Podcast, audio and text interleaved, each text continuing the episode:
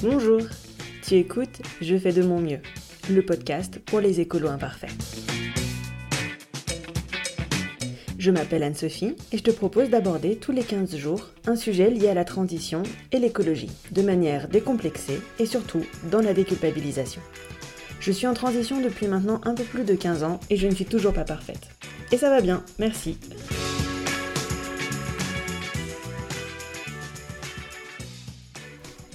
Bienvenue dans cet épisode 9. Avant de commencer, deux trois annonces comme d'habitude.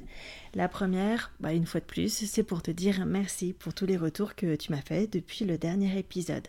Merci surtout à Claire et Anastasia pour leur euh, message super gentil sur Apple Podcast. Euh, merci à tous ceux qui ont mis 5 étoiles, ça m'a fait super plaisir, vous m'avez refait ma journée. Merci aussi à tous les partages que vous avez fait de Je fais de mon mieux. Je pense notamment aux flâneries d'une modeuse et aussi à Antoine qui est sûrement en train de faire son run à l'heure actuelle pendant qu'il écoute. Donc du coup, bah bon run Antoine. Merci à vous pour tous vos retours. Je suis toujours ravie quand vous venez me parler d'un de mes épisodes, quand vous venez dire que vous avez mis des choses en action, ça me fait vraiment super plaisir. N'hésitez pas à me le dire, à me le faire savoir, ça refait mes journées et euh, ça me donne vraiment la pêche pour continuer à faire ce podcast. L'autre chose, je sais pas si tu as vu, mais fais de mon mieux à une chaîne YouTube. Ce sont les podcasts en sous-titré. C'était un projet que j'avais depuis quelques temps déjà et là j'ai enfin décidé de me botter les fesses pour le faire et c'est pour faciliter l'accessibilité podcast notamment aux personnes sourdes et malentendantes et les deux premiers épisodes ont déjà été euh, transcrits et je les ai mis en ligne. Il s'agit de sous-titrage que j'ai fait à la main et non pas des sous-titrages automatiques. Le nom de la chaîne, bah, si je fais de mon mieux, le podcast. Allez maintenant, on commence l'épisode 9 et je vais te parler d'un sujet qui me tient à cœur, c'est celui de l'eau et de l'accessibilité à l'eau.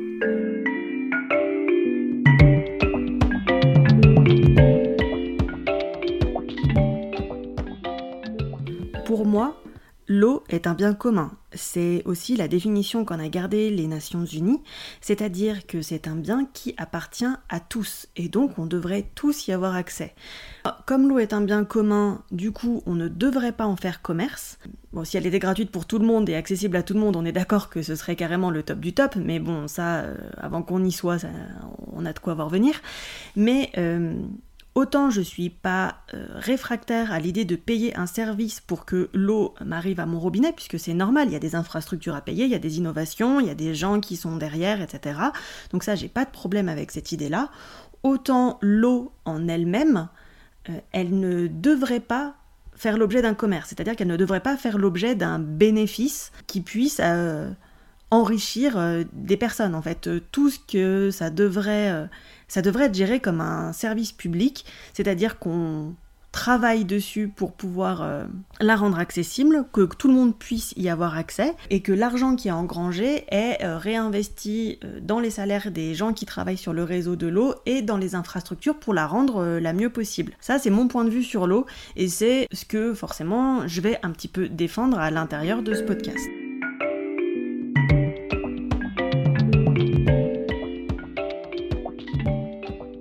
Je l'expliquais dans l'épisode 1, l'eau c'est vraiment un sujet qui me tient à cœur. Je peux pas t'expliquer pourquoi, mais en tout cas j'ai toujours euh, eu une certaine conscience qu'il ne fallait pas la gaspiller.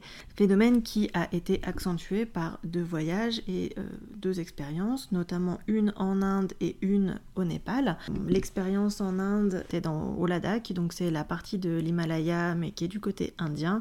Donc il faut savoir que euh, le Ladakh est un endroit dans la montagne qui est un peu semi-désertique. Et euh, c'est vrai que euh, j'avais été assez époustouflée en fait euh, de voir cette femme de 70 ans en train de bouger des cailloux dans le lit d'une rivière qui était sèche. Tout ça pour qu'un mince filet d'eau puisse circuler jusqu'à sa parcelle de terrain où elle faisait un petit peu de culture. Voir une personne de cet âge-là en train de bouger des cailloux simplement pour avoir un petit peu d'eau, j'avais trouvé ça assez hallucinant et ça m'avait ramené à la condition qu'on avait énormément de chance en France de pouvoir avoir un accès à l'eau et à l'eau potable euh, à notre robinet et euh, ça m'avait remis une bonne claque de ce que je savais déjà qui est que c'est un luxe et un confort inestimable. J'ai eu cette deuxième euh, claque en fait au Népal où j'étais dans un bus à ce moment-là et on était sur une route de montagne.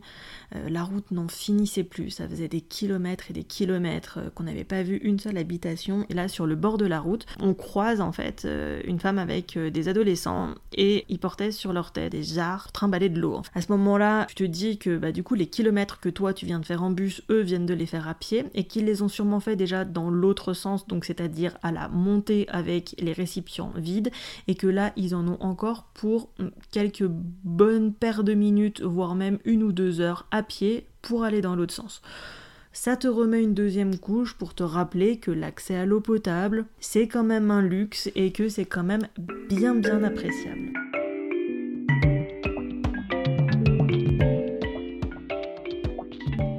Alors je reviens sur quelques chiffres par rapport à l'eau. Il faut savoir que euh, la plus grande partie de l'eau est euh, de l'eau salée. Et oui, on a surtout des océans. Uniquement 2,7% de l'eau de la planète est de l'eau douce. Et sur cette, euh, ce pourcentage d'eau douce n'est disponible à l'état liquide que moins de 1%. Moins de 1% de, du global, hein, pas 1% des 2,7%. Tout le reste en fait de l'eau douce est disponible sous forme de glacier à l'état solide. Tu te rends compte que du coup en termes d'eau douce il nous reste pas énormément de choses, sachant que sur cette eau douce, donc il y a les fleuves, il y a les lacs, il y a les rivières, et 50% de cette eau est en fait souterraines, avec notamment les nappes phréatiques. Donc il nous reste plus que ça en termes d'eau douce disponible. Je rajoute quelques chiffres en termes de consommation à l'heure actuelle. Tu vas te dire qu'en France, du coup, nous ça va, on a des fleuves, on a, de l'eau douce avec des rivières, etc. C'est pas comme dans d'autres pays du monde qui n'ont pas accès à l'eau. Alors il faut déjà savoir que dans le monde, euh, en 2015, il y avait 844 millions de personnes qui n'avaient pas accès à l'eau potable. Je parle même pas de façon courante en fait. Hein. Euh, les Nations Unies considèrent que euh, avoir accès à l'eau potable, ça veut dire avoir une source d'eau améliorée à moins de 30 minutes à pied aller-retour. 30 minutes, donc 15 minutes euh, dans un sens, 15 minutes dans l'autre. Dans toutes les personnes qui ont un accès à l'eau potable, il y en a quand même un certain nombre qui doivent marcher un peu pour aller récupérer de l'eau. On n'est pas forcément tous avec de l'eau du robinet accessible. Je dis tout ça, c'est pas pour te faire culpabiliser, c'est juste euh, pour te faire prendre conscience à quel point on est chanceux. L'eau potable, c'est d'autant plus important qu'en fait, on, ne peut pas vivre sans eau. C'est une ressource qui est utilisée euh, pour beaucoup de pans de la vie quotidienne, y compris pour boire, puisqu'on a besoin d'eau pour vivre. Autant tu peux euh, ne pas manger pendant un mois, ton corps va plus ou moins bien te gérer, autant si tu ne bois pas pendant une semaine, bon en fait tu vas mourir hein, tout simplement, voire même beaucoup moins d'une semaine. Ce que les Nations Unies ont constaté en fait, c'est que à travers le monde, alors oui, le pourcentage de personnes qui ont accès à l'eau a augmenté. Euh, néanmoins, c'est un pourcentage et donc en termes de population mondiale, comme elle a augmenté elle aussi, même si un plus fort pourcentage de personnes a accès l'eau, il y a quand même de plus en plus de personnes en termes de nombre qui n'y ont pas accès. Ce qui pose un problème puisqu'on a constaté que, alors le rapport date de 2015, hein, j'ai pas vu de rapport, plus tard euh, que celui-là, que le nombre de conflits euh, liés à l'eau, je sais plus combien de, cas de, conflits liés à l'eau euh, dans les années 2000, et à l'heure actuelle, enfin en tout cas en 2015, il y avait 263 cas de conflits juste liés à l'eau. Bien que l'eau de toute façon c'est un peu le nerf de la guerre de l'humanité et que ça peut générer des conflits. Tu rajoutes à ça le fait que le réchauffement climatique euh, risque sûrement de faire chuter le débit euh, des rivières et des fleuves de 20 à 30%. Donc tu comprends que l'accès à l'eau, c'est vraiment un enjeu majeur pour les prochaines années.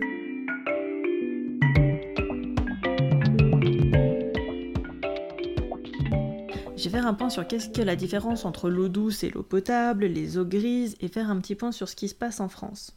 L'eau douce, bah tu l'as compris, hein, c'est de l'eau qui n'est pas salée. C'est pas parce que l'eau elle est douce que forcément elle est consommable. Euh, pour avoir de l'eau potable, il y a tout un tas de critères et euh, notamment euh, on regarde si c'est une source d'eau potable améliorée, c'est-à-dire qu'elle est préservée des animaux et qu'il ne risque pas d'y avoir de contamination avec bah, des déjections d'animaux, avec des maladies ou des choses comme ça. Il faut savoir que dans le monde, à l'heure actuelle, tu as tout un tas de personnes qui ont bien un accès à l'eau douce par des lacs, des rivières, des sources, etc. Mais cette eau n'est pas forcément considérée comme potable améliorée, c'est-à-dire qu'il peut y avoir des contaminations et donc des maladies comme le choléra par exemple. L'eau douce, elle peut également être tout de suite potable.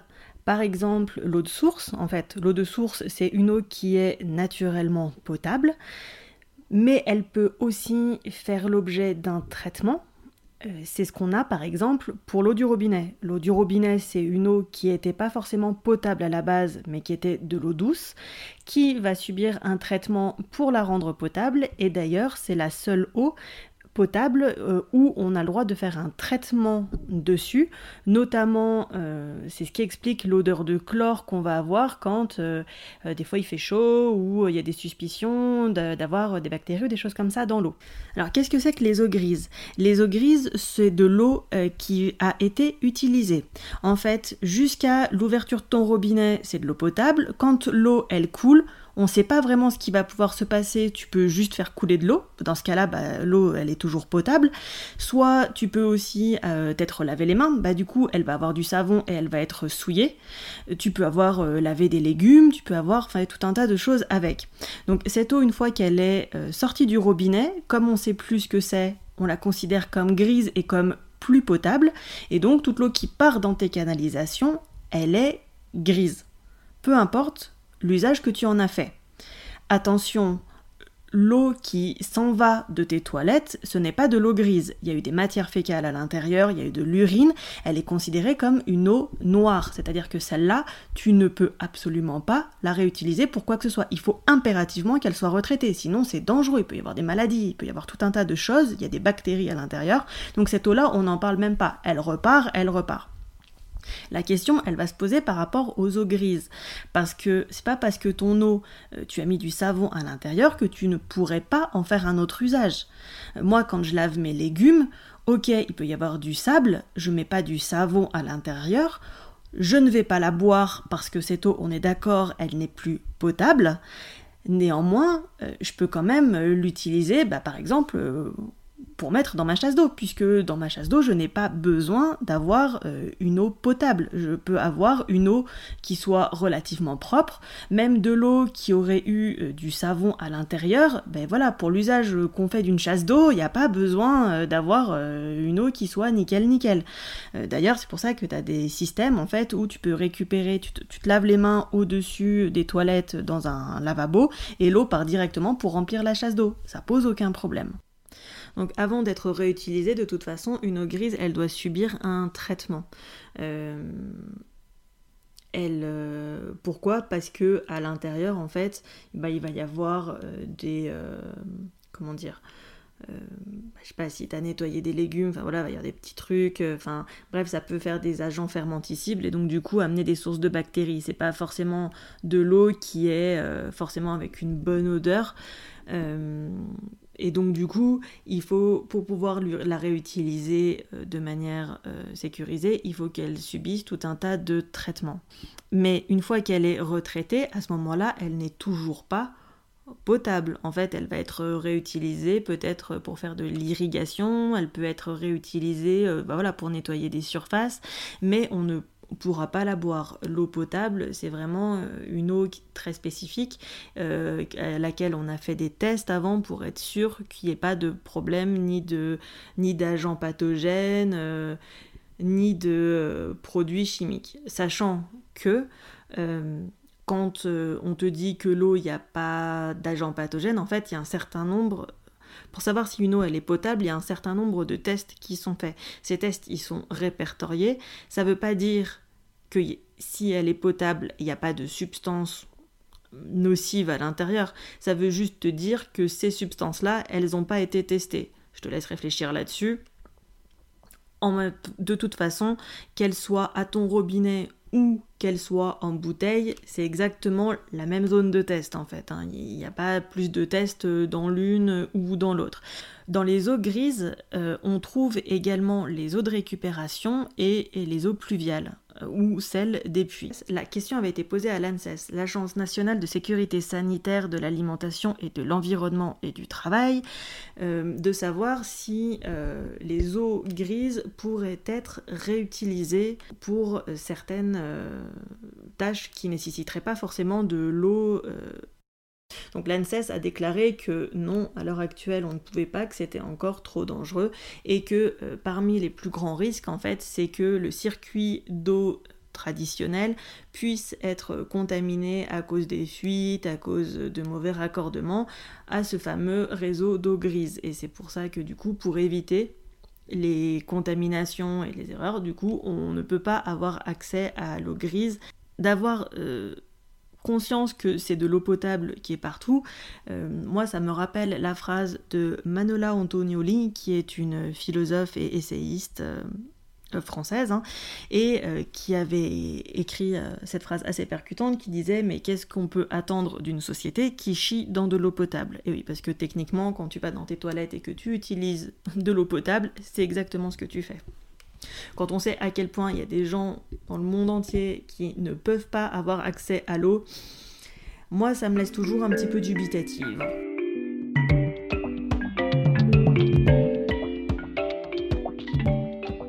Je vais profiter en fait de cet épisode sur l'eau pour te parler de euh, l'eau en bouteille et de certaines dérives d'industriels par rapport à ça.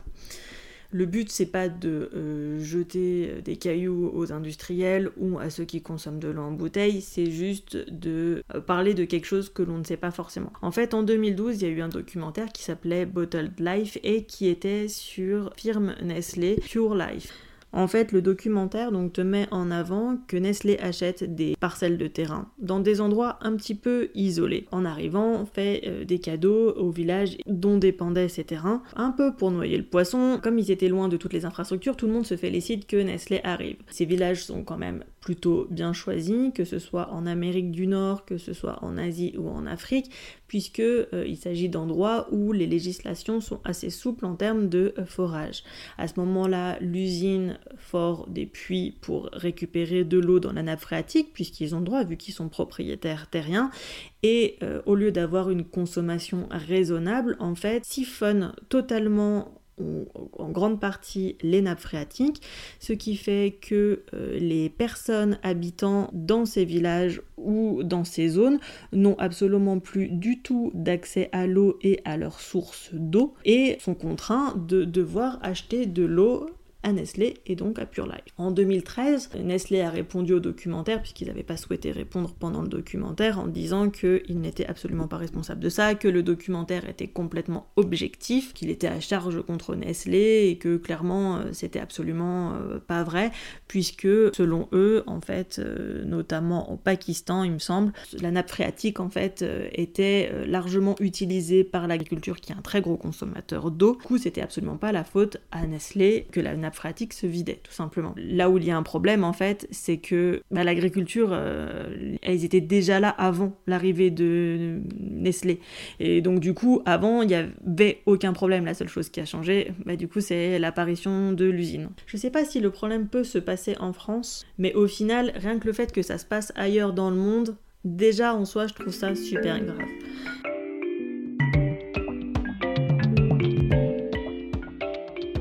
Alors le but de cet épisode, c'est pas de te dire qu'il faut que tu boives de l'eau en bouteille ou que tu boives de l'eau du robinet.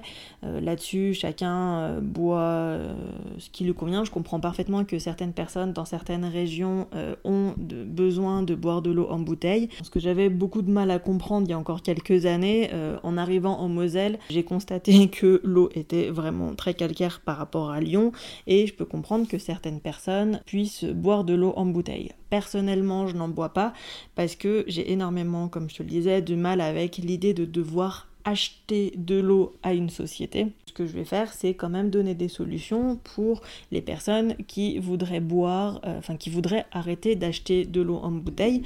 Pourquoi? Parce que bah, tu le sais très bien, hein, l'eau en bouteille plastique, ça fait énormément de déchets. Quelques mois euh, c'était euh, surtout au mois de euh, juillet, en fait, une ministre indonésienne en fait, avait déclaré que l'Indonésie n'était plus la poubelle de l'Europe. Pourquoi? Parce qu'un certain nombre d'industriels du recyclage, au lieu de traiter eux-mêmes les bouteilles plastiques bah, qu'on met dans la poubelle du recyclage, avaient trouvé plus intéressant et plus économique d'envoyer nos poubelles recyclage en Indonésie et là-bas c'était enfoui ou brûlé ou retraité d'une manière ou d'une autre.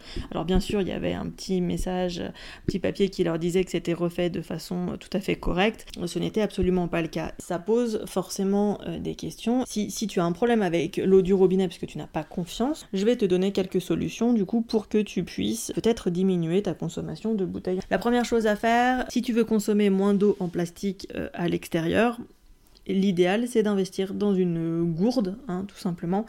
Euh, il en existe de très jolies. Maintenant, en plus, il y en a des euh, thermos, etc. Qui te permettra en fait de ne plus avoir à acheter de bouteilles d'eau, de balade ou autre. Pour l'utilisation à la maison, l'un des arguments pour ne pas, enfin pour dire qu'on ne boit pas de l'eau du robinet, c'est qu'elle a un goût. Je t'en parlais tout à l'heure. Elle a un goût de chlore parce qu'elle a le droit d'être retraitée euh, avant d'être mis en tant qu'eau potable au robinet. En fait, le chlore, il s'en va avec le temps et il s'évapore très rapidement. Donc l'idée, c'est de faire couler de l'eau dans une carafe, de la laisser 2-3 heures à l'air libre et ensuite le goût de chlore aura disparu. La gestion de l'eau comme ça, ça demande une petite organisation. Personnellement, je suis un très mauvais exemple parce que je bois très très peu et je devrais boire beaucoup plus, ce qui me cause des fois des problèmes d'hydratation. J'ai un peu du mal à me mettre en tête le fait qu'il faut que je prévoie toujours d'avoir une carafe d'avant. Si tu as une astuce, euh, bah euh, dis-le moi en commentaire euh, parce que franchement moi j'y arrive pas. Ce qui fait qu'en fait les trois quarts du temps en fait je bois de l'eau immédiatement à la sortie du robinet, ce qui va très bien et ce qui est très très efficace. Mais c'est vrai que voilà, c'est toujours euh, euh, moins sympa de boire de l'eau chlorée. Alors parmi les solutions qu'on peut trouver pour traiter un petit peu euh, l'eau du robinet et on va dire, euh, enlever certaines particules qu'on ne voudrait pas avoir dedans, même si l'eau est parfaitement potable au robinet, hein, je, le, rappelle. Euh, il y a euh, les fameuses billes en céramique. le fabricant te dit qu'elles sont enrichies en micro-organismes voilà, qui auraient une action sur l'eau, etc. Il y a tout un tas d'études qui sont montrées.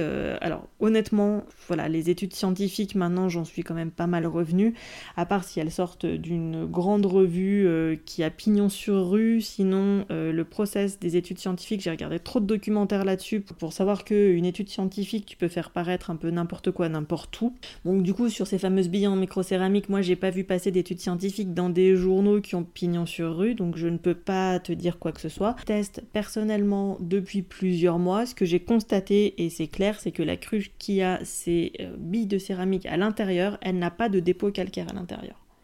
C'est la seule chose que je peux constater. À l'extérieur de la cruche, là où il y a de l'eau qui coule de temps en temps, il y a des traces de calcaire. Dans la cruche en elle-même, il n'y a pas de traces de calcaire.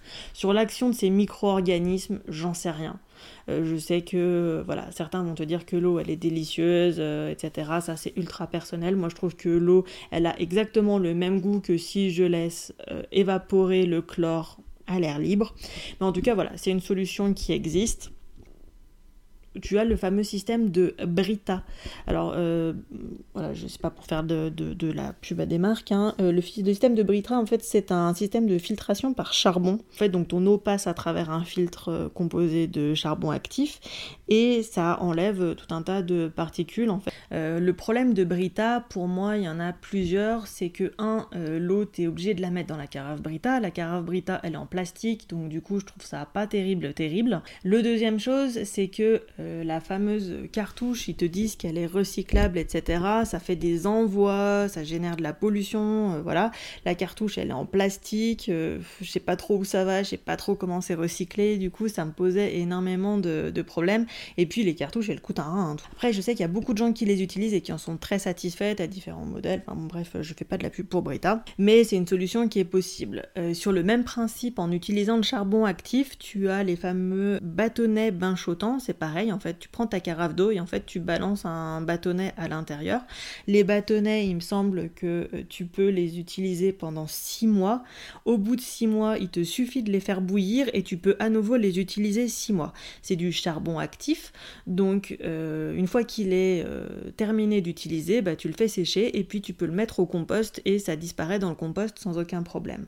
Voilà, c'est un autre système pour filtrer l'eau si tu veux. Certains trouvent que ça donne un petit goût à l'eau, moi je trouve pas personnellement, mais bon après, euh, comme je te dis, les goûts et les couleurs. Euh, et puis il existe aussi des filtres que tu mets directement sur le robinet en fait, et qui fait que bah, l'eau est filtrée tout de suite. Je sais pas si c'est des filtres à charbon à l'intérieur ou pas, mais enfin bref, t'as as ce genre de mécanisme qui existe aussi. Le dernier système, euh, c'est un purificateur d'eau qui s'appelle Bakerfeld. Voilà, c'est moi, c'est la dernière solution que je connais pour, euh, pour les personnes qui auraient un problème avec euh, l'eau du robinet. Ce système, en fait, il utilise aussi le filtrage par charbon et il y a un autre filtre avant, il me semble. C'est un système qui est utilisé apparemment par des ONG à travers le monde. Il est, enfin, je veux dire, c'est pas une boîte qui vient d'exister puisqu'elle a plus de 100 ans. Voilà, je sais qu'il y a des gens qui sont euh, très attachés à ce système, notamment dans tous les milieux qui sont autour de l'autonomie alimentaire euh, et un peu du survivalisme. Personnellement, je ne l'ai pas testé. Je me suis posé la question si oui ou non. Pour l'instant, la réponse est non. Mais voilà, en tout cas, tu sais que ça existe.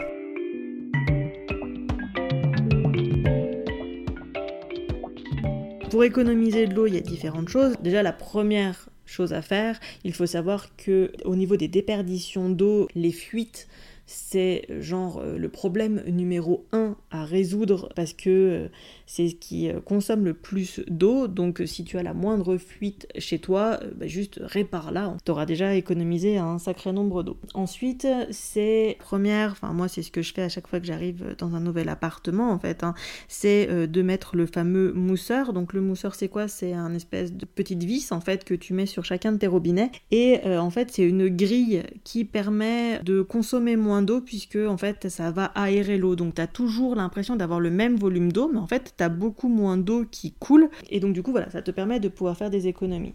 Euh, pour euh, récupérer l'eau, tu peux euh, bah, également, bah, comme je l'expliquais dans l'épisode numéro 1, mettre des bidons par exemple dans ta douche et récupérer l'eau froide avant qu'elle soit chaude, que tu puisses prendre ta douche, ce qui t'évite aussi de jeter un sacré nombre de litres d'eau puisque nous, nos bidons de 2-3 litres, euh, on en remplit quasi un par jour avant d'avoir de l'eau de l'eau chaude quoi. Donc euh, enfin ça fait déjà toujours ça de gagner.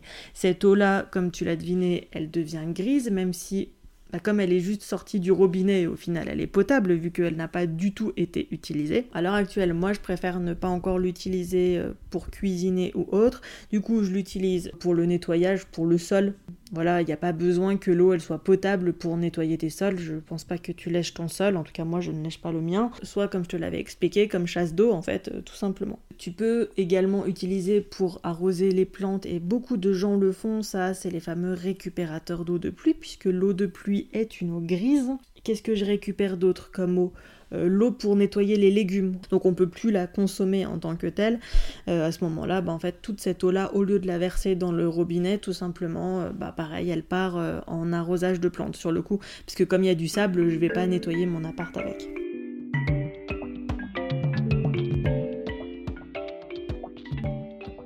La dernière question que je me suis longtemps posée, mais alors très très longtemps posée, c'est une des questions qui revient souvent, c'est euh, la vaisselle, oui ou non pour économiser l'eau. Alors pendant très très longtemps, euh, j'ai été une fervente défendresse de euh, la, vaisselle à la main, d'autant plus que bah, mon mari considérait que je faisais limite la vaisselle à sec, hein, tout simplement. Et puis bah, du coup, voilà, on a dû trouver un compromis parce qu'on n'en pouvait plus de faire la vaisselle et que ça générait des tensions. En me renseignant, les technologies ont énormément évolué depuis les années 80.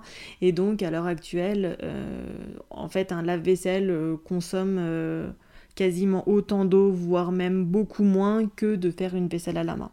Du coup, c'est ce qui a fini par me faire décider de d'être ok pour un lave-vaisselle.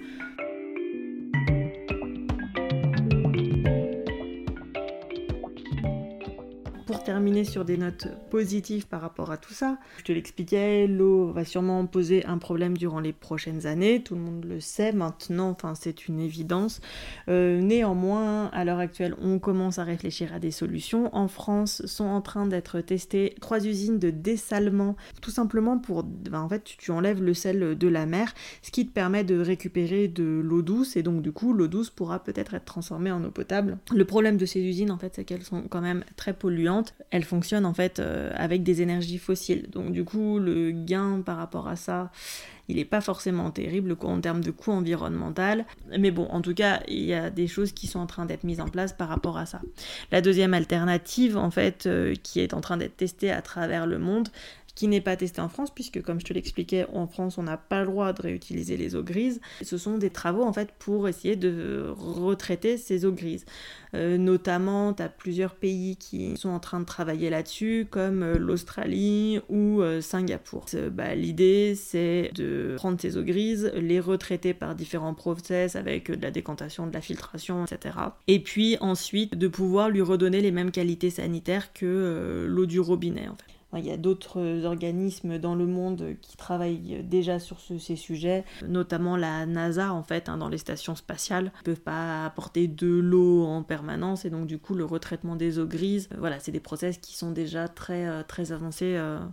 Certains endroits. Voilà, je crois que j'ai terminé le tour de tout ce que je voulais te dire sur l'eau ou sur l'eau potable. Peut-être que je referai un épisode euh, suivant les commentaires que tu m'auras fait et suivant les avancées qui pourront sortir sur la question. En attendant, je te dis à dans 15 jours pour un prochain épisode. Et voilà, c'est déjà fini pour aujourd'hui. Si vous avez apprécié cet épisode, vous pouvez retrouver tous les autres sur mon site internet ou sur votre plateforme de podcast préférée. Profitez-en pour me laisser un gentil mot et plein d'étoiles. Ça me fera super plaisir. Et surtout, ça m'aidera beaucoup pour continuer ce podcast. Parlez-en aussi autour de vous, parce que plus on sera nombreux, moins on se sentira seul à être des écolos imparfaits. Et si vous êtes adepte des réseaux sociaux, je vous donne rendez-vous sur Facebook ou sur Instagram en tapant Je fais de mon mieux, le podcast. Je vous dis à dans deux semaines pour un nouvel épisode, et en attendant, ça va aller. Je sais que vous faites de votre mieux.